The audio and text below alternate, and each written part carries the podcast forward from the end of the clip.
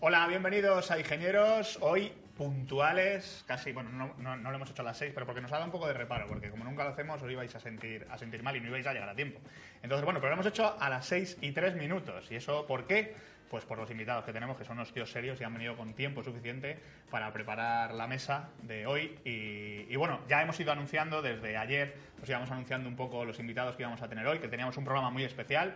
Yo creo que lo es, porque muchos amigos de la prensa han venido a ingenieros a hablar, pues bueno, de un montón de cosas que no quiero adelantar, porque primero les quiero presentar, que para eso van a ser ellos los protagonistas de este programa. Voy a empezar por mi izquierda. Eh, tenemos a Nacho Ortiz de MeryStation.com. Muchas gracias, Nacho, por venir a Ingenieros. Un placer, gracias por invitarme. Ya sabía yo que esa cerveza que me invitaste en la Blitz comiendo metálica me iba a salir cara al final. ¿eh? Sí, sí, al final allí se dicen muchas cosas, se prometen muchas cosas y luego hay que cumplirlas. Eh, a su lado tenemos a Jorge Gano de Vandal. Jorge, muchas gracias. Hola, muy buenas. Encantado de estar por primera vez aquí y a ver si es la primera de otras muchas. Sí, sí, eh, aquí tenéis la puerta abierta del estudio de higiene, por supuesto, para hablar de esto, de lo que hablemos hoy y de muchas más cosas. Y bueno, a mi derecha tengo a más amigos, a David Martínez de Hobby Consolas. Pues David. muchas gracias por eh, invitarnos a esta tertulia y por hacer feliz a mi madre que siempre había querido que fuese ingeniero. Casi, casi lo hemos conseguido, mamá. Bueno, Ahí cambiamos, estoy. cambiamos una letra, pero a ella le va a sonar prácticamente igual. Eh, a su lado está David Santos de Juegos. Antonio. Digo, Antonio. perdón. Me acabas de llamar como mi estoy con hermano, David, estoy, con David, estoy con David. Antonio Santos de Juegos. Muy buenas. ¿Qué tal, Antonio? Muchas gracias por venir a vernos. Nada, nada, un placer, que hacía mucho tiempo que no venía por aquí, ya Sí. tenía ganas. Sí, estuviste más o menos hace un año que hicimos el GOTI aquel, no sé si te acuerdas, que hicimos aquí unos sillones un poco más relajados. Sí, de pero- hecho estábamos demasiado relajados y nos pusimos muy de acuerdo. Verdad, no hubo polémica, no hubo polémica y eso, y eso no es bueno para el espectáculo, ya lo sabéis. Y bueno, y tenemos a Juan García XK, ya le conocéis, Para variar. que es un habitual, tiene que estar eh, aquí en el borde de la mesa. Te Encantado de que me invites. bueno, pues mucha- muchas gracias a todos por venir. la verdad es que es un, es un lujazo y eh, pues prácticamente pues a los, a los amigos de, de la prensa llamarles. Hay mucha más prensa, claro que sí, pero es que la mesa no da para más. Así que bueno, de momento hemos invitado, hemos invitado a, a estos genios que tenemos a, a los lados. Y nada, eh, como anunciábamos un poco y como se acaba el año, pues lo que toca, como ya sabéis y como seguro hacéis todos en vuestros medios. toca elegir el GOTI, toca elegir el juego del año, toca mirar atrás al 2014 y ver en qué se nos han ido estos 12 meses. Así que, eh, si queréis, yo vamos a repasar un poquito el año y sobre todo, eh, porque es el primer año de la nueva generación, ¿no? Es el primer año de PlayStation 4 y de Xbox One. Os voy a ir preguntando a cada uno, antes de, de ponernos con los juegos, que yo creo que es lo más interesante, hacer esa lista de qué qué es lo que más nos ha gustado, qué es lo que más nos, nos ha decepcionado, hablar un poquito de la nueva generación, que teníamos muchas ganas, eh, a finales del año pasado llegó, por fin, y bueno, ha pasado un año y yo no sé si ha pasado sin pena ni gloria, no sé qué os parece. Eh, Nacho, cuéntanos. Ten en cuenta que salimos del lanzamiento más exitoso de la industria a nivel de unidades vendidas en periodo de tiempo, estamos contando un año justo. Y la cuestión es que te paras a pensar y las máquinas no han terminado de generar ilusión, ¿no? Estamos viendo que la gente todavía está aguantando Play 3, Xbox One, Xbox 360 antes de pasarse Sí. a One y a Play 4 y eso está desembocando en que las compañías al no, bueno, al, al no explotar el, el número de unidades, pues estén lanzando títulos transgeneracionales. Entonces esto lo que provoca es que bueno, la calidad gráfica pues no termina de ser lo que nos gustaría. Y un, un hecho que me llama mucho la atención es que en consolas es Nintendo la que está eh, brillando al, al nivel más alto. Vemos que tres de los nominados de los diez mejores títulos del año son para Wii U.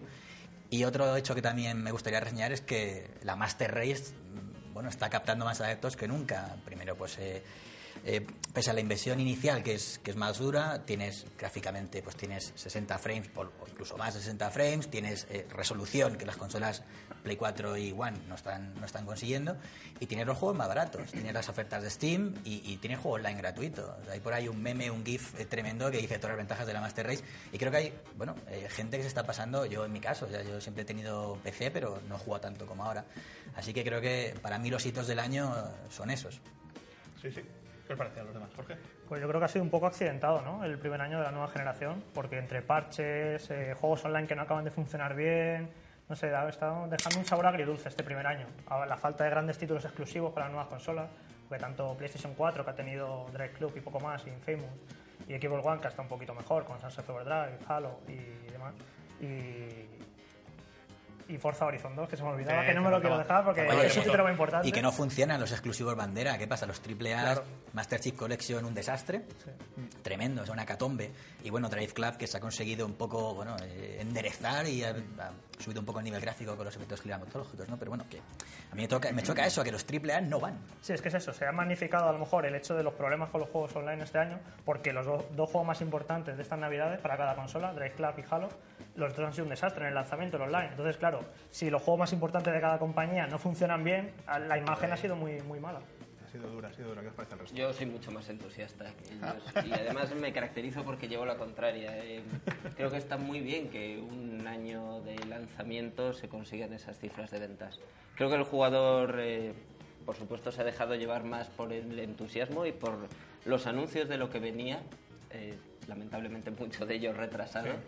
Pero tenemos una promesa de 2015 tan buena que eso ha generado que se vendan muchísimas consolas. Este Black Friday que hemos importado en España ha sido un, un tour de force, un ejercicio de, de- de ventas fuera de lo común. No estábamos acostumbrados a que en España, en particular, se vendiesen tantas consolas antes de Navidades. Nuestro periodo fuerte comienza ahora.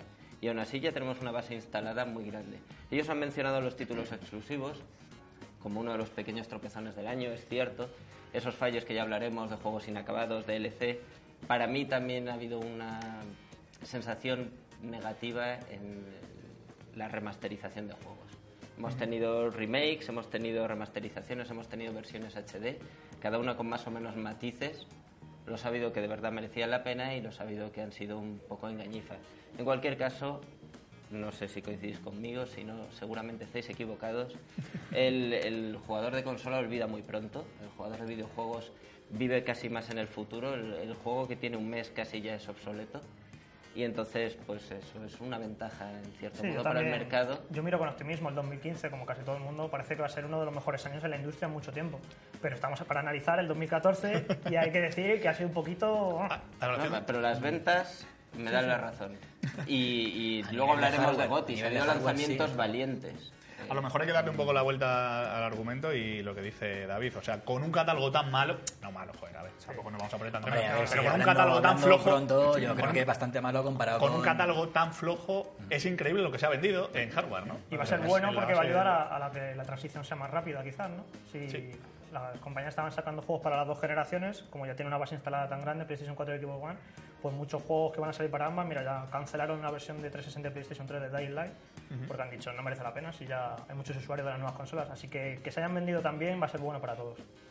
¿Qué os parece, Antonio? Bueno, yo me voy a quedar con algo que has dicho para partir de ahí, que es que el jugador tiene poca memoria. Yo diría que en general la gente tiene poca memoria y no nos acordamos de que otras transiciones entre generación ha ocurrido mm, con, muchas variantes, porque ahora se introducen nuevas variantes que comentaré, ha ocurrido un fenómeno muy parecido. Es que el anterior ya pilla lejos, ¿eh? Ha pasado mucho tiempo y ya no nos acordamos, pero realmente cuando tú pasas de un parque de consolas gigantesco a un momento en el que tu primera prioridad es que haya consolas para vender juegos, siempre hay un primer año de adaptación. Es tú no le puedes pedir a nadie Sí. o exigir a nadie, oye, en vez de sacar para esta consola que tienes no sé cuántos millones en el mundo, no 40, sácamela para esta 45. nueva. Es imposible, claro, e- esas inversiones hay que recuperarlas. ¿Qué pasa? Que sí que se meten ahí fenómenos nuevos que no estaban hace 7, 8 años que generan, en mi opinión, una mayor sensación de decepción, que es lo que decide de DLC, de servidores.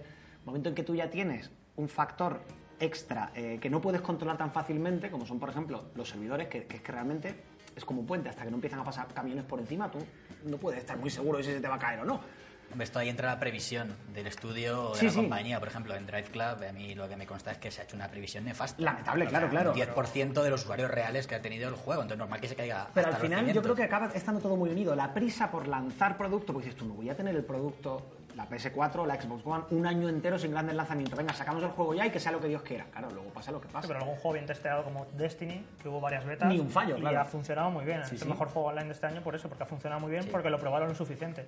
Drive Club, como dice él, no fueron betas masivas y les ha pasado por lo que les ha pasado. Pasa que Drive Club han- venía ya de un retraso. Sí, en mi opinión se han juntado nada, simplemente esos, esos dos fenómenos. Por un lado, que lo- las consolas tardan en arrancar, y por otro, que las compañías no han previsto esos nuevos problemas de, adaptación, que ahora con Internet la inmediatez de comunicación también hace que el público presione muchísimo más, y creo que las compañías no han respondido con madurez a esa presión extra. Pero bueno, eso por un lado. Por otro, nos estamos dejando, bueno, tú sí lo has comentado, nos estamos dejando por comentar que el mundo del videojuego es más diverso que nunca. El PC eh, se enterraron en, se empeñaron en enterrarlo durante 10 años. Sí, hubo una época ahí de, de Claro, pesimismo y, y, nunca demás. estuvo fíjate, muerto. sí. Y ahora no solo es que no esté enterrado, es que es la plataforma más potente que hay por la sencilla razón del deporte electrónico, que es un fenómeno que no nos podemos olvidar. Y por otro, el videojuego móvil, el videojuego móvil no para de crecer. Y este año se ha empezado a ver, con más fuerza que nunca, que ya no es solo un juego de puzzles, que ya tienes un Monument Valley, ya tienes un XCOM, ya tienes juegos Hearthstone. Un Hearthstone. un Hearthstone, juegos que son experiencias que eh, mm, cobran sentido sobre todo en una plataforma móvil. El Hearthstone lo tienes en PC, pero francamente es mucho más agradable en Una un tablet y ahora móvil. Yo, yo creo que el problema ha venido por... Yo también soy del reino del vinagre y estoy un poco decepcionado por este primer año de, de Xbox One y PlayStation 4, pero porque creo que primero se han precipitado en lanzarlas con sistemas operativos incompletos que aún hoy siguen estando por debajo de lo que teníamos hace un año y medio, y por otro que la sofisticación de, que requieren los juegos AAA exceden mucho los, los recursos que tienen las consolas actuales. Por ejemplo, lo estamos viendo con todos los juegos que están, están a medio terminar, pero lo estamos viendo también pues con todos los fallos. O sea, son estos dos factores los que hacen que sea una decepción. Lo que no hace, lo que decíais es que no podemos pecar de falta de vista porque eh, del primer año de Xbox 360 que desde que salió hasta febrero no hubo un solo juego y el que juego que salió fue eh, Full Carnage o algo así parecido que era un juego de Sega de coches de carreras mm, muy malo y otros dos meses sin juegos El y primer eso no ha año de, ocurrido de aquí. PlayStation chicos. 2, que es la, la consola más vendida de la historia, PlayStation 2, y el primer año fue un absoluto desastre. Y no, eso no le, no le pasó nada para que luego se convirtiera en la mejor consola. Pero a ver, no sé, estáis siendo muy benévolos, creo yo. O sea, yo me he comprado dos PlayStation 4. Sí, me compré al lanzamiento y luego palmé con la de Destiny porque blanco Por eso, colores. por eso han vendido tanto.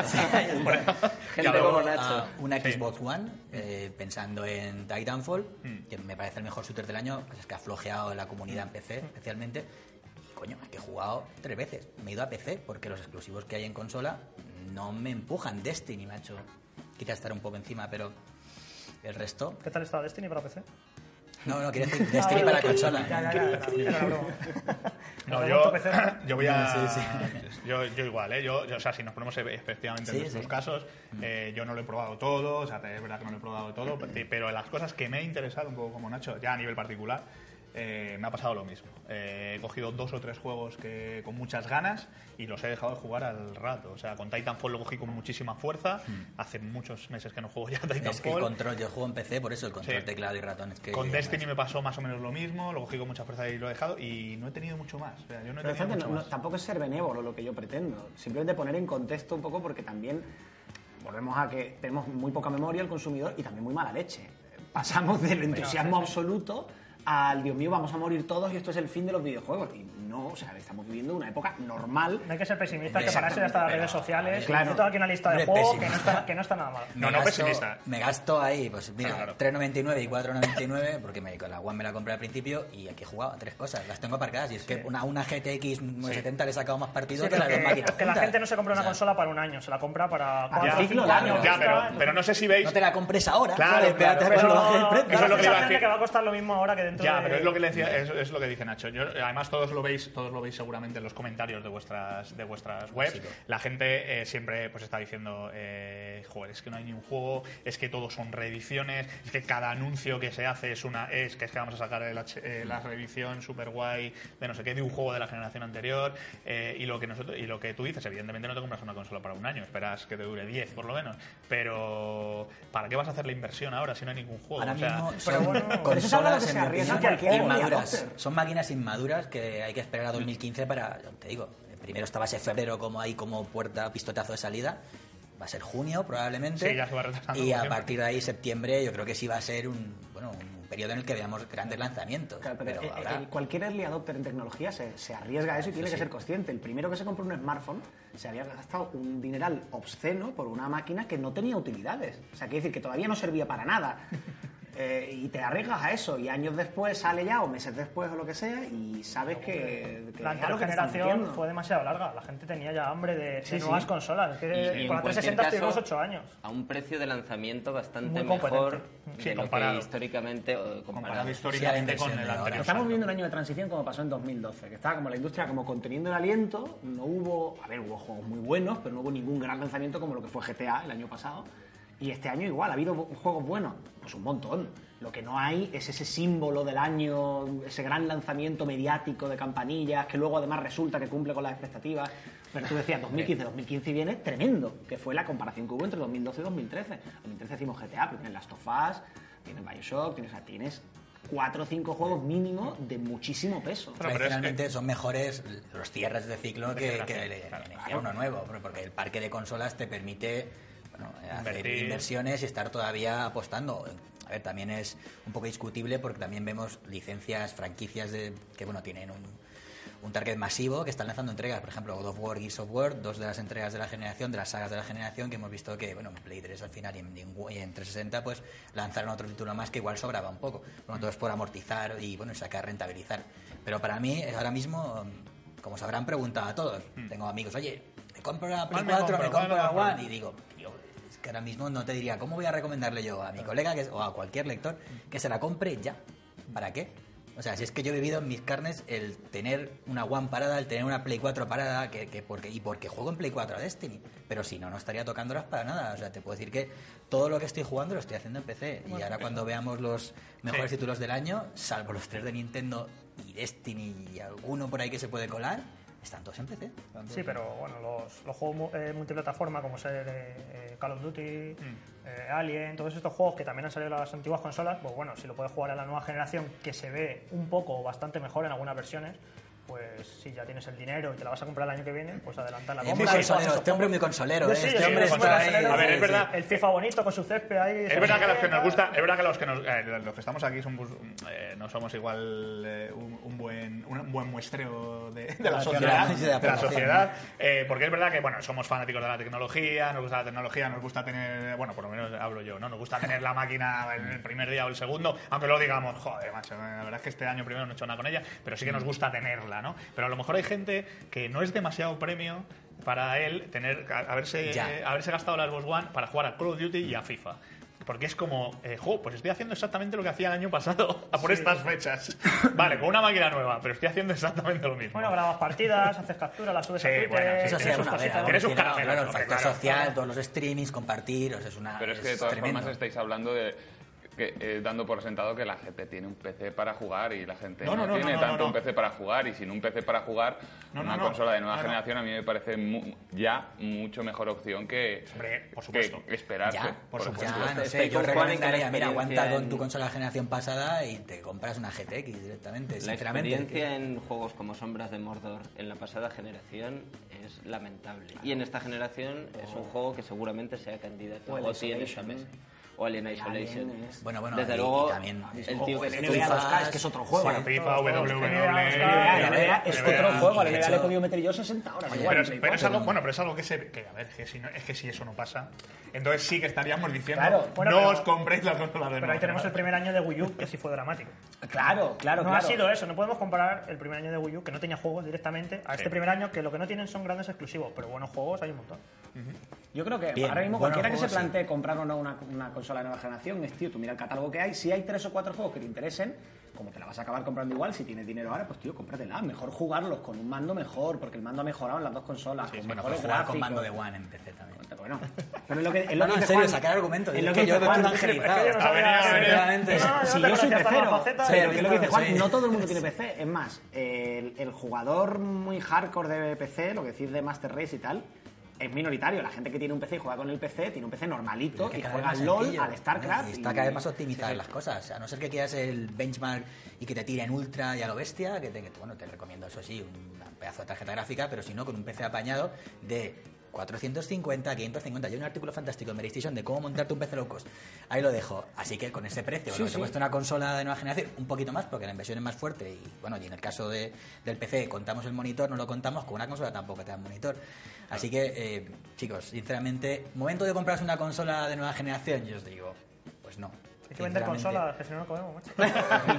Bueno, No, oye, ese que, no, que se, no, que se vendan no. PC. Eso coño, PC, pero ahí en, en esta argumentación que has dicho hay un fallo inherente. Quiero decir, en dos años no te hace falta comprarte otra Xbox One. En cambio, sí que tienes que gastarte Hombre, de nuevo años dinero en un PC, en una uno de los que estás diciendo de 450, 550 euros, y así necesitas volver a gastarte dinero, otros tanto dinero, Pero en volver a estar. Una no gráfica, quiere un una PC. revisioncita y ya está. Mi Tres, hermano, cuatro por años te ejemplo, no quiere un PC en su Claro, hay públicos, hay públicos. Es verdad que hay públicos. Quiere una consola para jugar. Cuando su hijo se pone, pues se ponga su hijo, cuando se ponga él, que se ponga él, cuando se ponga quien sea, su mujer o, o quien sea que pase por allí. Entonces la, la consola te da eso de, de decir, pues, aquí. Esa, esa, Claro, esa, esa, mediatez disco, pero la. Bueno, ahora ya que se va con Volviendo. parche de 10 minutos, pero Volviendo a lo que decía Xcast, que a ver, estás comparando el ahorro, bueno, no estás comparando el ahorro de lo que te cuesta un juego de consola, que son 74,99 pavazos, con lo que te cuesta en PC. Depende Entonces lo lo que me compres. estoy guardando de eso, bueno, depende de dónde Bueno, compres. bueno, Estamos hablando de que estamos en comprando en tienda española, ¿no? Sí. Pues te cuesta eso, que es el precio oficial recomendado. Pero en cambio, con, pues, con un PC, las novedades te van a costar 40, te esperas a unas rebajas, te van a costar, bueno, yo he comprado, o sea, 29 o dos sombras de Mordor, eh, me parecía que se me iban por el presupuesto, me he esperado al Black Friday en Steam y me lo he pillado En gratísimo. consolas se están poniendo las pilas Mira. con las ofertas últimamente. Que es que es esto, o sea, todo lo Sí, que. sí. No, no estamos contando lo que te ahorras de los juegos, lo que te ahorras de la suscripción, que ahora es obligatoria para jugar a Play 4, súper recomendable en, en One, y la cantidad de, de, bueno, de pequeñas gotitas que hay que al final yo creo que a la larga. O sea, si quieres hacemos, mira, cuando vaya- nos vayamos de aquí hacemos un business case a tres años de lo que es un PC, de lo que es una consola. Y lo publicamos. Y, correcto, Lo online. Yo te dejo Está que me hecho. convenza. Y lo publicamos. Si lo no, claro. eh, yo estoy, eh, estoy de acuerdo un poco con, con ambos, primero porque es verdad, es verdad que a- a- al que es jugón, o sea, al, a un tío que es jugón y que, y que un PC no le asusta, o sea, porque puede jugar a PC o puede jugar, puede tener luego sus preferencias, ah, pues soy más de consola, soy más de PC, pero al tío que es jugón sí que puede coger y plantearse, yo creo, ¿eh? sí puede coger y plantearse, joder, pero si es que con un buen PC ahora mismo tengo acceso a todo, con Steam, con lo- las pilas que se está poniendo Steam ahora mismo, o sea, Steam ahora mismo es una máquina de- de- distribución de videojuegos como no era el PC antes, hace claro, tiempo, cuando ¿no? dicen eh, Steam si se mete a hacer consola, ¿para Claro, qué? ¿para qué? Si no hace falta. No tiene necesidad. Entonces es verdad que a, que, a, que a un público que sí es jugón y que juega a cualquier cosa y que le da igual el ratón, el teclado, o le pone un mando de Xbox al le PC, pones el big picture para tenerlo un poco ahí no hay- friendly, pues. sí se lo puede llegar a plantear y sí puede coger y decir, pero ¿para qué? Pero también coincidamos en que hay públicos que no quieren coger el PC ni con un palo. ¿Por, ver, ¿Por escúchame, qué? que Porque hace 6-7 años tenía el PC para, no sé, para trabajar y punto, pero Sí, sí. El año que viene saldrá Uncharted 4 y ¿qué va a pasar? Es un juego que es imprescindible. Pues que entonces, entonces que- que Jorge, que jugar, vamos claro. al banco y me compro la tercera Te compro la tercera PlayStation 4 PlayStation 4. La Metal tercera. Slime. Esa, Y la hay experiencias que son muy Una para PC, cada juego. Y experiencias que son muy de consola. Yo, pues, incluso aunque saquen un, mm, pues, un Civilization para, para consola y con un ratón específico para consola Claro. para jugar, yo no quiero jugar al Civilización en, Eso no en va a mi sofá. Y a Claro. Uncharted no quiero jugar sentado en mi butaca de trabajo en el ordenador donde curro, me quiero tirar al sofá a ver la película. Son experiencias de, de uso diferentes. Oye, os estoy llevando un poco aquí al debate de PC contra Sí, consola. sí, sí, no ahora quisiera plataforma que- del año. Escucha, Pero pero antes- otro día nos invitas Sí, y hablamos, y hablamos de esto. PC, hablamos Venga, de PC, vale. efectivamente. Pero bueno, a- eh, antes de empezar a hablar de los títulos en concreto, eh, os quiero hacer dos preguntas. Primero, vamos a hablar de Wii U, que a Wii U, como sabemos, le, ya no le ha pillado ya contrapié, sino que ya llevaba un tiempo. Efectivamente, el primer año nefasto, tal vez, en el catálogo. Pero bueno, ahora este año en el que las otras flojean, pues él ha cogido aquí y ha dicho, pues aquí estoy yo, aquí está mi máquina, que funciona muy bien. y aquí están mis juegos que ya empiezan a salir y empiezan a salir muy bien. Y es verdad Mm. que las grandes notas que hemos dado, más o menos todos, este año, muchos se los han llevado los Los tres de mejores exclusivos de consola de este año. Yo lo voy a ampliar, son de Wii U. yo lo voy a ampliar a de 4. simple. Se A ver. nos olvida uno. A ver, ¿cuál metes? Eh, Donkey Kong Tropical Freeze, Sí, que para mí me parece el También. mejor plataforma del año, con diferencia, y una de las mejores plataformas 2D de quizá de Oye, la historia. ¿eh? Visualmente, a ver si. No, no, visualmente, diseño de niveles, banda sonora, es un juego prácticamente perfecto como plataforma 2D. Y no se está mencionando los GOTY, Sí. se está mencionando Bayonetta. Smash Bros. y Mario Kart, que son juegos increíbles. Pero para mí, eh, Donkey Kong en lo suyo, en un plataforma 2D, es, es una pasada. Jorge, eso es porque no te has leído los nominados al GOTY de Mary Station, porque sí que está incluido Tropical Claro, Freeze. luego vaya a la casa dentro ahí. ¿no? Muy bien. Pues, ¿qué os parece a vosotros? Eh, la- bueno, la estrategia de Nintendo, que bueno, como siempre ellos van despacito y no tienen demasiada prisa, porque ellos que ahora no, sí, no- no intentemos, sí no vestir de estrategia lo que ha sido un mal paso. El lanzamiento Eh, se tienes planificó mal y punto. No, no hay más lectura. Ahora, en el momento podríamos decir, bueno, a lo mejor de repente ahora nos sorprenden contra, pero ahora viendo en perspectiva, ha sido un desastre el primer año y ya está. Que ahora lo están corrigiendo, caramba, indudable, lo que digo. Los tres mejores exclusivos de consola, de una única consola de este año son de Nintendo. Y si le quieren lo subimos a cuatro. Un Mario Kart, un Smash Bros y un Bayonetta, esos tres, y no te venden consolas esos tres, no te vende nadie. Bueno, Black Friday, cifras del Black Friday, la consola más Ah, vendida ha subido mucho, ha subido mucho. no, no. no. No, A ver, con En respecto que Estados Unidos vendió- subieron un 10% la venta respecto al año pasado. Sí. que es nada. Hombre, un 10%. Un 10%, Hombre, no es nada. 10%, De pasarse de de consolas, 200.000 a es decir, 250.000 o algo así fue. A ver, es en plan si tienen los, No, los tres no, mejores no juegos del levantan la venta, momento pues y no no, levantan ni la y no venta. pegas el, claro, con los tres mejores juegos del momento, si no pegas un petardazo del 200%, está jodido, ¿eh? Está jodido. Hombre, con los tres mejores juegos del momento se puede pegar un petardazo. El problema es que tengas los tres mejores juegos y los tres únicos juegos. Y ya está. ese Y es el o problema. Sí, Donkey claro. Tropical Freeze ver, o te comes esto tu Wii U. Es un síndrome histórico en Nintendo. juegos para la ¿Quieres- prensa. Mira, para síndrome crítica. GameCube, síndrome. GameCube, a ver, en GameCube. Además- No es el síndrome GameCube. Además que- Que GameCube aguantó más en el, vamos a llamarlo, en el marasmo de los multiplataformas y de vez en cuando le caía un FIFA o no sé qué. El cierre de puertas de Ubisoft y de Electronic Arts ha herido de muerte a Wii U. Y Eh, podemos vestirlo de lo que queramos. Es una consola para los exclusivos. Ahora dile, dile a tu amigo ese que le has recomendado no saltar a la nueva generación, dile no, que te recomiendo la Wii U, que te espera un añazo lleno de No, lanzamientos. pero te digo, mira, tío, te, te compras un PC y una Wii U y Capitán General no te hace falta nada más hasta junio del 2015. Y un Mi colega me dice, tío, No eres hay un- descapotable la puerta. es que Hombre, no, me escapó la puerta, no. Una Wii U por 160 euros la podías pillar en el Black Friday. O sea, que no me digas que no. Porque vamos, hacemos ¿también quieres que hagamos cuenta, David? No, no, no, no, pero no a seguimos sumando Todos los años la gente no se puede estar comprando consolas, todos los años. Hombre, pero este año decir toca. que es muy complicado decirle que desde el punto de vista del crítico que somos nosotros y que nos hinchamos a ver juegos y, y que estudiamos a lo mejor un llamamiento que tiene Bayonetta a un estilo de juego o a una estética que nos puede llamar más, pero que al jugador de la calle a lo mejor no le impacta tanto como a nosotros. Y nosotros le estamos diciendo, tío, este es el juego perfecto, cómpratelo. Y después se encuentra con que su consola no tiene otro juego que se ajuste a sus gustos, vaya- vamos a llamarles más mundanos. Smash Bros. no es, Es masivo, Mario. Kart no es masivo, en los eh, Game Awards mejor juego familiar, mejor juego de conducción y no es masivo ese juego. Sí, sí. Mario Kart sí, Mario pero Kart, pero Mario. Kart Mario Kart los tres hablando- mejores. Estamos Bayonetta- hablando de una sociedad que eh, la mayoría de chavales eh, justifican el pirateo porque no pueden tener todos los juegos. Si me estás hablando que una sociedad que justifica el pirateo por no poder tener todos los juegos se tienen que conformar con cuatro juegos. No, pero a ver, Es que no- no veo que Sí, tenga pero, hueco eso, en eh, Si entrara y ver- la versión menos vendida de Advanced Warfare se mea en el juego más masivo de GameCube. Pero bueno, pero os habéis vuelto ahora analista financiero. Claro, no sé, entonces- yo creo que estamos hablando de lo que es la experiencia de usuario y de lo que es dentro del catálogo actual, lo que está brillando Bueno, pues más. Entonces te, que- voy a llevar a la, la peor experiencia de usuario. Llevar a un niño a comprarse su próximo juego para Wii U es como llevarle al zoológico el día que está cerrado. ¿Y qué le vas a dar? ¿Un GTA, mirar- un Advanced Warfare? Va a mirar su frontal y va a decir, ¿qué me compro? Bayonetta, Smash Bros, Mario Kart, o quizá Bayonetta, Y, y o Watch Dogs ha salido ahora también. Ay, claro. Y hasta dentro de Pero seis bueno, meses, pero, que salga el próximo juego. Pero Que el- será que el brillante, catálogo ¿eh? sea No corto, que el catálogo sea corto, no quita para que cualitativamente sea el mejor que hay hasta ahora. Y eso creo que es indiscutible. No, yo estoy Consola de acuerdo. exclusiva. Como, eh, como catálogo, como conjunto de juegos, variedad. Tener tu FIFA, tener Exacto. tu Call of Duty, tener Un tu catálogo no es solo- Assassin's Creed, aunque este año ha salido regulín. Pero bueno, ¿eh? tener toda, Mola, ¿eh? toda esta variedad de juegos, eh, un juego como Dragon Age, que Sí. para el fan del rol es súper importante. Es que en Wii U no tienes, no tienes poder de elección.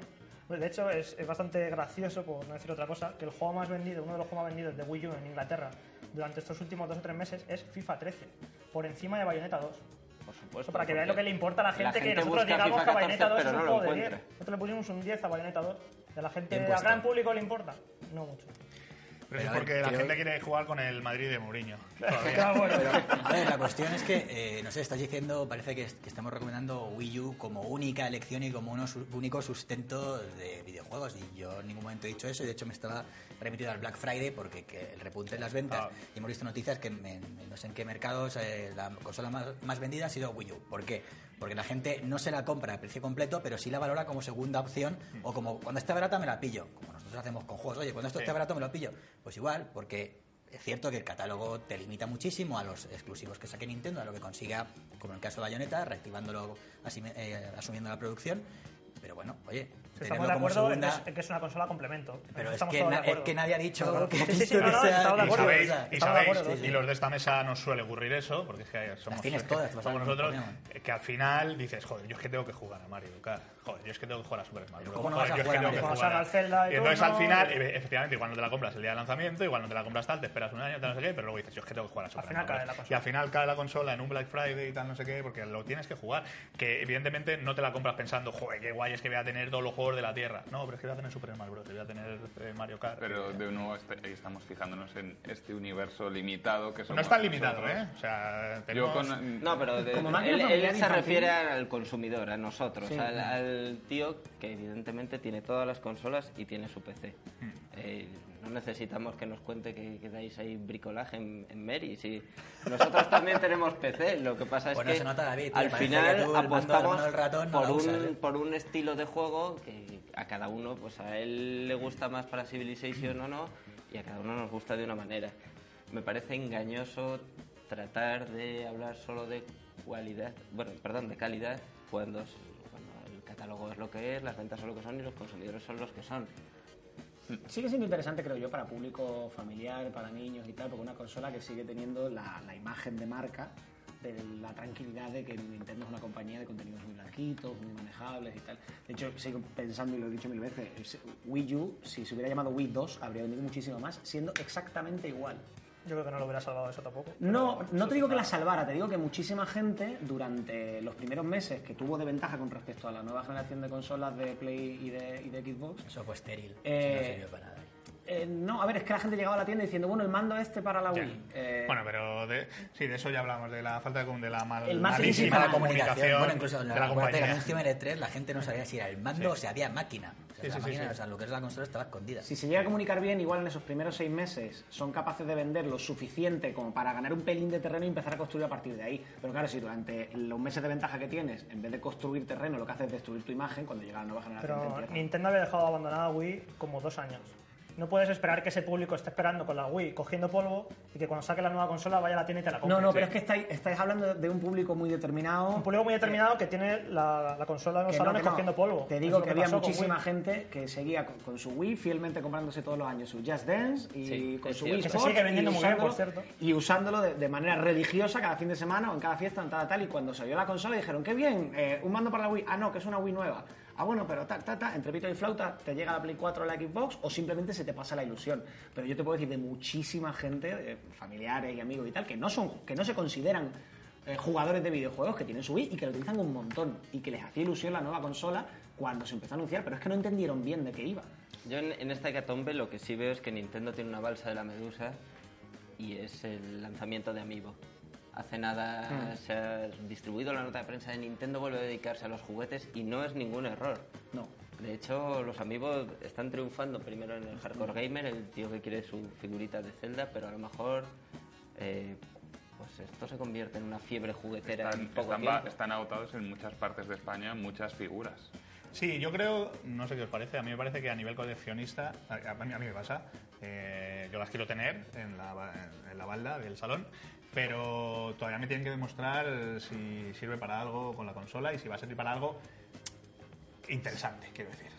No Son, son DLCs en forma de muñeco, allá- ¿no? Al fin y al más cabo. allá de- A mí es que no me interesa nada ni por coleccionismo Claro. ni para usarlo, porque bastantes cacharros tengo ya en casa, la verdad. Parece que igual. y como se entere mi sobrino, quiero decir, arruinamos a mi hermano y a mí me, me tira por el que sí, viaducto. está claro que al principio iba a vender mucho, porque el coleccionista que quiere tener a su Mario, a su Samus, tal, ese lo va a ir a comprar las primeras semanas, pero a ver cómo aguanta en los próximos meses y si se mantienen las ventas y si llega al gran público, que está la pregunta. Hombre. Si va a llegar al gran público, de hecho la figura más vendida ha sido la de Link en Estados Unidos, porque el fan de es más difícil conseguir merchandising de Zelda que conseguirlo de Super Mario. Y ha sido ha vendido 700.000 unidades, que está bastante bien. Una barbaridad. Y Hombre, es una- a, ver, a ver en los próximos meses cómo va esto. Es una fuente de ingresos importante para Nintendo y también para el especulador, ¿no? Entre la Peach tullida y la Samus que lleva los cañones disparándose. Las Samus precio. con dos manos izquierda también. Si llegas a casa y, y lo que estás deseando es que tu figura esté, Esté defor- mal, esté esté deforme o algo. Porque claro, calvo, el otro, en fin, Nintendo, yo entiendo los debates más o menos constantes de a ver si Nintendo le va a pasar como a Sega. Nintendo está sentada encima de un enorme montón de oro, quiero decir, tiene ahorros Nintendo de tiene años y años. 3DS, que es otro cantar. 3DS, que es otro cantar porque es un negociazo, y sobre todo, la, que no se nos olvide, las propiedades intelectuales más valiosas del mundo de los videojuegos, que el día menos pensado dicen que voy a sacar un Juego Super móvil. Mario, el Super Mario 1 para iPhone, y se forran. Y no lo han hecho porque eso es una cosa que tienen, ¿sabes? Un, un libro Tabla así de de cheques en blanco para ellos. Entonces, ¿Nintendo está condenada? No, Nintendo se puede permitir tres o cuatro generaciones de, de- de patones. Espero que no se lo puede permitir que es, es. Iwata, que no sé qué hace ahí todavía porque lleva... Eso es otro debate distinto, claro. Una que se pésima gestión tan tan repetida le- debería haber costado ya el puesto. Pero es que lo, lo que dice él, en 3DS, sin embargo, el panorama es muy distinto. Pero y el, si tú ves el las panorama cuentas... en 3DS inicial era bastante desolador también y también. se hizo un buen Pero trabajo de Nintendo sacando bien. Juegazos todos los meses durante más de un año hasta llegar al punto en el que están ahora. O sea, eh, tam- 3DS también pintaba muy regular en su pri- en sus Iwata merece un margen de confianza porque fue el que el valedor del éxito de Wii. Sí. Ahora no lo ha hecho tan bien y yo creo que los accionistas están diciendo le están dando un margen de confianza y para ver si se arregla la situación, porque aparte los amigos para el año que viene tienen preparadas cosas relacionadas con la salud, con el sueño que ya han anunciado, o sea que Nintendo está probando diferentes campos a ver cómo le Bueno, Y. Nintendo ha estado en pérdida muy poco tiempo y muy pocas pérdidas relativamente comparado con otras Comparado compañías. con Sony o. Entonces, realmente lo- las lecturas apocalípticas pues tampoco son no responden a nada, no son realistas. O sea, no Wii U es un fracaso, por ahora sí. Y yo, en mi opinión, difícilmente levan- levantable. O sea, ya pueden maquillar, pero no, no van a convertirlo de repente en la consola más vendida de la generación. Ahora, ¿Nintendo está condenada? Ni, de lejos, vamos. Oye, Bueno, que, vamos uy, a saltar ya se nos va, está- ¿eh? se está Que yendo, si se está hombre yendo. se enrolla también... me- Juego del año, juego del año, chicos. Vamos a ir por partes. eh, quiero que os quedéis con uno y luego a lo mejor un nominado, que se os quedó ahí casi lo elegisteis, pero que me digáis vuestro juego del año. Nacho, empieza, dispara. Por favor, cedo el turno. Yo me Tienes el turno. ¿no? Bueno, ¿Qué bueno, bueno. ¿Qué tío? ¿Quién empieza? ¿Quién empieza? Venga, juego del año, Destiny, nominado, Sombras de Mordor. No sé si me he oído porque he golpeado dos veces en la mesa. Destiny. Destiny, y Juegos de Mordor. Eh, Sombras de Mordor. ¿Por qué Destiny? de Porque me ¿Por ha parecido el más ambicioso en su concepto, porque trató de llevarse el MMO a las consolas, porque tiene el sabor del shooter desarrollado por Bungie, en que no solo es el enfrentamiento online, que en Destiny no está mal el crisol, pero sim- simplemente la lucha contra la inteligencia artificial resulta suficientemente difícil como para enganchar y suficientemente variada. Tiene un punto táctico que no tiene el shooter más pasillero, más tradicional que hemos visto y la gente que me conoce sabe que me gusta mucho el shooter de, de cualquier tipo. Por otro lado, Destiny tiene un componente social y me parece que arriesgó mucho y no sé si le ha salido del todo bien, pero yo le doy mi voto con el sistema de niveles a partir de nivel 20 obligar a los jugadores a que coleccionen luz mediante piezas de armadura y seguir subiendo ahí. A todo- aparte de todo esto, Te apunto. Dale. Juego del año, un shooter que hace cosas que PCs hacían hace 8 años. un juego que no tiene narrativa. Un juego que no permite intercambio de loot y que te hace repetir las raids 8 veces. Para subir de nivel porque necesitas objetos legendarios. No sé. Y en efecto, Yo y en creo que efecto, con Destiny ha todo sido, eso si me pongo... sigue siendo mejor que el que has escogido tú. Que Y no además- sabemos, que no lo sabemos y además, ¿Cuál escogido yo? un juego perdona, perdona, ¿he escogido yo entretenido. Y, No, no, bueno, en y fin, lo ahí, que quiero decir es que, lista, sin duda. que es un juego cuyo concepto hay gente que creo que no entendió. Yo al menos creía asimilar el mensaje de conviértete en leyenda. El juego online en general es una experiencia social donde se pelea por egos y en Destiny el ego del guardián es muy importante. No solo el tío que te personalizas al principio, sino que te gusta conseguir esa armadura, te gusta que se hable de ti, que te digan me voy a apuntar contigo a esta incursión para seis jugadores porque esto es dificilísimo pero tú eres la polla jugando. Creo que eso es lo que llevábamos mucho tiempo buscando en otros juegos, como en Call of Duty, donde al final te gusta ver las estadísticas y decir, he machacado a no sé cuántos. Y en Destiny pues lo manejan de otra manera. A favor de Destiny iba a decir que me gustó pero me decepcionó. Es una cosa totalmente La- posible. Las dos cosas, que Sí, algo, sí. algo bueno ha hecho porque ha enganchado a mucha gente, pese a tiene errores, podemos hacer una lista, estar aquí una hora de comentando errores de Destiny. Pero la verdad es que ha enganchado a mucha gente, hay gente que sigue todavía jugando bastante. El otro día volví después de varios meses para jugar el DLC y me pasé unos buenos ratos y la verdad es que vi los buenos tiroteos que tiene, la ambientación que me sigue gustando, pasa que tiene muchas cosas que mejorar. ¿Y cuál va a ser el bueno? Destiny 2. Seguramente. El O el 3. Destiny 2 realmente, a mí me pasa que, Vamos. que, bueno, A Destiny le falla, le falla el endgame, o sea, un, un juego que cuando llegas a cierto nivel ya no sabes qué hacer y que la progresión es súper rápida hasta ahí, que luego te exige como ocho veces más tiempo para eh, ir para avanzando. es para Complicado, no sé. Un juego unas que 15 tienes que- primeras horas muy buenas. No sé, yo creo que la prensa eh, ha sido crítica a nivel internacional con él y que cre- creo que con todo el motivo del mundo. A alguien, a un estudio que viene a hacer Halo, Bungie, lanzar un título con un 76 de media en Metacritic, uff, Creo que coincido Bueno, no empecemos a hablar de Metacritic Claro, aquí es porque que las es notas otro son algo es debate. Vamos a, vamos a Si no te seguir, gusta- si no te gusta, no hablo. vamos a seguir diciendo, vamos a seguir diciendo los GOTY de cada uno y luego ya cuando los hayáis dicho lo defendéis a, a muerte. Creo que aquí, no nos va a dar tiempo a Con las uñas. Eh, venga, el siguiente, que digas Venga, mi siguiente goti voy a quedar muy hipster, pero me da igual. Shovel Knight.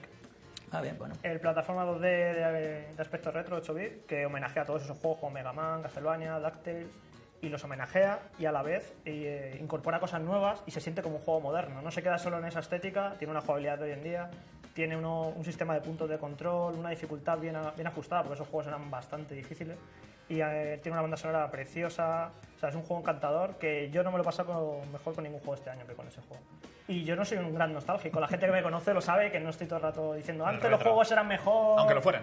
No, pero para mí no, para mí no. A mí me gusta mirar al futuro y vivir el presente. Pero hay que reconocer que este juego es muy bueno como juego de hoy en día, no como homenaje solo. Hace bien las dos cosas. Es un buen homenaje, pero es un buen juego actual y yo invito a todo el mundo a que, a que lo juegue porque mucha gente eh, la, la estética que tiene le repele, ¿no? Dice, bueno, esto va a ser como los juegos de antes, yo no quiero jugar a juegos de antes, quiero jugar a juegos espectaculares.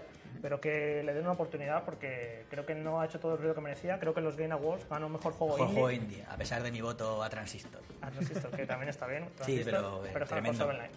Así que es eso. Queda poco hipster, pero es así. No, es no, el juego no. que más me gusta este año. Eres Tú, un hipster. tú que defendías, tú que defendías eh, la nueva generación de consolas Y se Para viene a jugar a jugar juegos de a- para jugar a juegos de 8 bits. En Muy Wii U, bien, por cierto. muy bien, muy bien. Eh, Nacho, te toca ya. Me toca ya, ¿qué queréis? Comerme aquí y darle. Sí, que dale, veo a- veo a dale. David ahí con los cuchillos ahí dando. Pues um, para mí ha sido Dragon Age Inquisition. Creo que ha sido el mejor, creo, como RPG occidental eh, clásico y actual, porque añade, respeta la herencia de, de los, los clásicos de BioWare, pero a la vez también avanza con un sistema de gestión de grupo, para mí, brillante, un sistema de combate muy, muy pulido. No llega al nivel de Divinity, que también está ahí muy... Son aspectos diferentes dentro del RPG, pero están a un nivel tremendo los dos. Y bueno, a nivel de, de historia, a nivel de narrativa, a nivel bueno de tratar temáticas que, que son tabús. Y bueno, a mí me ha gustado muchísimo, creo que ofrece horas eh, para aburrir, la campaña principal. Y, y, en fin, eh, además se puede jugar en multijugador. Eh, creo que el único que le puede llegar un poco a nivel, y eso es muy nicho, es Bayonetta 2. Pero creo que entre estos dos está el debate. Para mí, solo voy a decir una cosa de Dragon Age, que es un juego que se está considerando unánimemente como uno de los mejores del año, de ganó los Game Awards. Y para el verdadero fan de los juegos de rol, como ya ha pasado un mes desde que salió y que ya le ha echado muchas horas, le ha echado 70, 80 horas, está habiendo muchas decepciones. De hecho, leí ¿Cómo un, que decepciones? un post en el foro de Mary Station, precisamente, que Los foreros son sabios, a ver qué Eh, decían. son muy sabios, foreros, que debatían sobre el juego y Mm. gente que le ha echado muchísimas horas y verdaderos fan de los RPGs y le están poniendo muchas pegas. Y de hecho, Hombre, eh, es- dicen que es mejor juego de rol Divinity. Eso te iba a decir, depende, la- depende del aspecto. Claro, David, jugador pero de rol de David, mesa. David, ¿cómo que David, sí? David, si esto de rol de mesa, exclusivo de, de- PC, de tío, ¿cómo no digas que lo has jugado? Yo soy jugador de mesa de ficha, pues, papel, lápiz, quedarás con Divinity, Claro. pero de. Y más- evidentemente prefiero Divinity por Es la más Baldur's profundidad. Gate, pero- sí, Divinity eso. que el propio Dragon Age. Para mí Dragon Age se queda en un punto medio, en que como juego de rol no me parece que tenga un sistema de combate muy complejo, muy táctico, creo que es un poco superficial, pero el como juego de de mapa de acción tampoco funciona. Dragon se queda en un punto medio que, que, Tiene, que entiendo que le pueda gustar gente. terreno al usuario de consola, que por, por, por, por Ese, interfaz, fue, ese fue Dragon Age 2, ¿eh? pero por el interfaz te, 2. te fuerza a renunciar a determinadas cosas que tú no tienes en un ratón, un teclado, tal. Y a mí el juego de rol que me gusta, juego de rol con profundidad loca, loquísima, en plan Baldur's Gate, Planescape, Hombre, Neverwinter júgate a Nights. Vampire, ¿no? por ejemplo. Que el juego, claro, que, te- que está en PC, que tienes el Divinity, que para mí ha sido, como juego de rol puro, el mejor juego de rol del año. Claro, es lo que decía, que yo creo que son aspectos diferentes dentro de- del género. O sea, Divinity Sí, es un subgénero que es action. rol puro, tradicional, eh, old school, completamente, que le falta solo el, el- el papel y, y el, y el lápiz, el boli para ir apuntando las tiradas de datos. Pero una de las cosas que este año pasado es que, o sea, todos los juegos que vayamos a decir y los que ya hemos dicho tienen un pero, o sea, Sí, no hay sí, juego, sí, no sí, hay sí. No puedes coger como el año pasado y defender a de las sofás a muerte. Yo voy a decir un juego redondo. Bueno, a ver, Minoritario, Antonio, pero redondo, vamos. seguramente. Antonio. No, no, no minoritario. Eh, o sea, a ver, también pasa con lo de los juegos del año que probablemente cada día que me preguntes te voy a decir una, una cosa distinta en función del humor eh, del que esté. Eh, digamos, al que yo sé que a largo plazo le voy a echar más horas, sé que es el, el Call of Civilization Duty. El, el Civilization nuevo, yo sé que según vayan saliendo expansiones y mapa y tal, ese juego le voy a echar cientos de horas durante años. Pero no es una expansión en sí mismo. No, no, no, no. Ah, hombre, vale, Eh, evoluciona muy poquito, ¿eh? pero bueno, no estoy nada de acuerdo, pero bueno, a donde Sí, quiero ir. El, quizá probablemente si tengo que ceder un poquito y decir ser un pelín más ecuánime, me quedaría con Hearthstone. Porque creo que es un juego extraordinariamente bien equilibrado, muy divertido, el mejor eh, free to play que ha salido hasta ahora en cuanto a equilibrio entre jugadores que pagan y que no pagan. Eh, que yo haya jugado al menos. Y, y además una, una genialidad de producción en todo. O sea, los dibujitos son chulos, el, el interfaz es cómodo, los servidores van bastante bien en líneas generales, las vocecitas. Es un juego que te atrapa desde el primer minuto y que ha conseguido conjugar muy bien, ya digo, el, el que el usuario que no paga, que yo no, no he puesto ni un duro jamás, disfruta del juego tanto como el que sí paga. Eso siendo un poco más ecuánime. Digamos, si me voy a lo personal, pues probablemente sé que a lo largo de los años al Civilization le voy a meter 300 o 400 horas perfectamente y al Hearthstone igual no. Pero No, Hearthstone muy buena elección, ¿eh? Sí, sí, Sí. completamente Sí, de acuerdo. Hearthstone es, eh, yo creo, Mejor una, juego peque- móvil. una pequeña revolución eh, tanto pa- para Blizzard como para, o sea, para el resto de la gente que lo hemos visto llegar, en- tanto en PC como en las plataformas móviles, eh, por, por la, o sea, por, por lo que propone, por, por ese, ese equilibrio free to play que tú dices, y porque es que engancha muchísimo. Y el género de juegos de cartas coleccionables parecía que después de Magic No, ya no se esto- podía hacer nada no se Esto hacer es nada. un golpe de estado en casa de Magic. así Sí, sí, sí, sí, Magic sí. está intentando eh, recuperar comba porque se han visto eh, completamente perdidos y bueno y desplazados por, por Blizzard. Pero Y parecía que después ya no se podía hacer nada más. Es como, yo qué sé, graban este, la trilogía del dólar Sergio León y dices tú, después de esto, ¿qué western voy a hacer? Esto ya está todo, todo dicho. Pues, pues una cosa así. Hombre, esto ha funcionado también, seamos honestos, porque es Blizzard. Esto no lo puede Sí, hacer hombre, cualquiera. Bueno, pero, cualquiera. hay que estar a la altura de Ha sido la primera sorprendida imagen. Blizzard, ¿eh? Sí, Blizzard sí, sí, sí. no, no contaba con este éxito, porque Con ha este sido, lo ha hecho un, juego- un equipo muy reducido, como de 15 personas, y ellos mismos son los primeros sorprendidos de- del recibimiento que ha tenido. Y, Pero claro, un, un gran poder conlleva una gran responsabilidad. Quiero decir, Blizzard tiene que estar a la altura de su propia imagen de marca. Eso es muy difícil. Bueno, Juan, te falta, nos falta tu goti. Pues tuyo yo-. No, no, no, yo estoy aquí moderando, mójate. estoy aquí moderando. Yo voy a decir, Titanfall si hubiera salido como el juego es ahora, porque ahora es un juegazo que tiene muchos mapas, tiene muchísimos modos de juego, le falta gente, pero si hubiera salido tal y como es ahora, si le hubieran sacado en Navidades, habría sido para mí el juego del año por su- el cambio en la propuesta, porque le han seguido. Es, uno- es un juego que ha marcado tendencias y que ha mostrado el camino hacia ir un paso más allá de lo que es Call of Duty lleva muchos años haciendo. Luego, por otra parte, voy a volver a decir GTA V porque el año pasado no se lo llevó y sigue siendo tan bueno o incluso mejor que el año pasado. ¿Se lo llevó el año pasado? ¿dónde No? Eso eh, No, Estaban entre los dos. A mí me parece que GTA V en la nueva generación lo sigue haciendo todo bien y además añade cosas que merece la pena probar. Bueno, el GTA V desde luego para, sobre todo, bueno, quien lo quiera rejugar, Revivir. revivir y tal, persona, pero quien sí. no lo haya jugado y tiene una, una PlayStation 4 o una Xbox One, desde luego es el primer juego que debería comprarse. Yo creo. O un PC eh, el año que viene. En un par de meses. Un PC, un en la de locura de meses. los mods, que eso va a ser. Bueno, yo voy, yo voy a... Yo, hay, hay mods del 4 que, que son auténticas virguerías. Yo voy a nominar a Hearthstone también. pues, soy muy fan de Hearthstone, tengo que decirlo. Juego mucho a Hearthstone, sobre todo en. en Cuidado que eso come vidas. Sobre todo en el iPad. Y- eh, pero yo me voy a quedar con. eh, No, no, no, no ha estado ahí entre los, entre los más valorados de la generación y tal, pero yo me voy a quedar con Far Cry 4. Yo soy muy fan de Far Cry, me gusta mucho, me gustó mucho el 3, disfruté mucho del 3. Y el 4, es verdad que se parece mucho al 3, o sea, coge un poco. eh, No, coge todo. Repite Sí, prácticamente. repite, Sí, sí, sí, repite prácticamente todo, pero en la propuesta jugable de Far Cry eh, a mí no me defrauda. O sea, yo es exactamente lo que quiero hacer, es exactamente lo que quiero que me ofrezca Far Cry y yo me lo he pasado muy bien con Far Cry 4. Entonces yo, eh, en esta, es verdad que me quedo con lo que ha llegado al final del año, pero me quedo con Far Cry 4. Es buena opción, igualmente, para perderte por el Himalaya está bien. Pero yo coincido Y ahora vamos a meternos con los gotis de los demás. los demás. Ya lo hemos hecho un poco. A ver, Pasamos a una ronda rápida de juegos Bueno, que se quedan sin mencionar. que Bueno, sí, que sobre todo eh, podéis nominar alguno y sobre todo decir eh, alguna decepción así grande, de joder, este pinta muy bien y... eh. A mí me decepcionó ¿No mucho? Destiny, la verdad. Pero no por. No porque bueno, juego. dos, dos ya. No, no porque sea un mal juego, que no lo es, es un juego extraordinario. Eh, bueno, extraordinario en muchas En cosas, consola, no tanto en otras, en otras. Pero sim- eh, simplemente me decepcionó porque mm, creo que no cumplió lo que me había prometido. Lo que me ofreció estaba muy bien, pero no cumplió lo que me había prometido. Yo esperaba una- un mundo más permanente, más interacción, eso, poder comerciar con productos. Eso fue un, un golpe más- duro. Con un poquito más de compromiso con, con el mundo abierto y con el, con el. No rol, ¿no? Pero bueno, con, lo- con las mecánicas del, Del rol. MMO. Del MMO. Del MMO online, Y al final resulta que es un, un shooter online, quiere decir que Quake 3 ya era un shooter online. Bueno, competitivo. Competitivo claro puramente. MMORPG, Pero la base FPS, pero vamos. han dado una vueltita de tuerca a una base que existe desde hace mucho tiempo y yo esperaba que fueran más valientes en la revolución. Yo creo que populariza eh, elementos de los MMO en consola y en el jugador casual, que eso no lo había hecho ningún juego hasta ahora. De y tiene mérito, ¿eh? Eso sí, sí, sí, sí. hay De que hecho, lo que, han, reconocer su lo, que han mérito. habla- lo que han hablado siempre han huido de que de la denominación MMO porque siempre lo han hablado experiencia compartida porque Exacto, no es porque absoluto persistente, nada. persistente. No es, no no es. es, evidentemente. Es Sí, en grupo, mapa con un es- señor que es- pase es por grupal. Es que de, de hecho cualquiera que haya jugado a los juegos anteriores de Bungie, a todos los Halo, o sea, está en casa, se siente en casa y es un paso lógico porque es el- un gameplay pulido, es una narrativa me, Juan, no, no- no hay narrativa, o sea, el hilo... me, por eso he dicho Es No, me. es que muy, muy, directamente, muy malo. directamente la han sacado y la han Muy llevado a la web. O sea, de repente te sale un cartelito, Sí, le haces lo he- bloqueado, no sé qué, por a eso- le- por eso, pero es que para- ah, el- todos los Halo, no sea porque tenían al jefe maestro, la diferencia es que ahora no hay un protagonista, carisma, no hay un protagonista carismático, pero la narrativa de los Halo tampoco es para tirar cohetes en su mayor parte y a mí me encanta. Bueno, pero tiene un universo detrás. Un universo igual que Destiny lo tiene, Destiny pero no lo enseña. Ya, pero eh, yo creo que el fallo, porque es verdad que al elegir el personaje, o sea, el concepto de juego, como tiene que ser un, un tipo, un guardián, sin nombre y apellidos, porque claro, todo el mundo es un guardián, eh, pues han tenido que prescindir del héroe. Bueno, el héroe eres tú, pero no es un héroe carismático, no es el jefe maestro, no está, no es un tío con historia.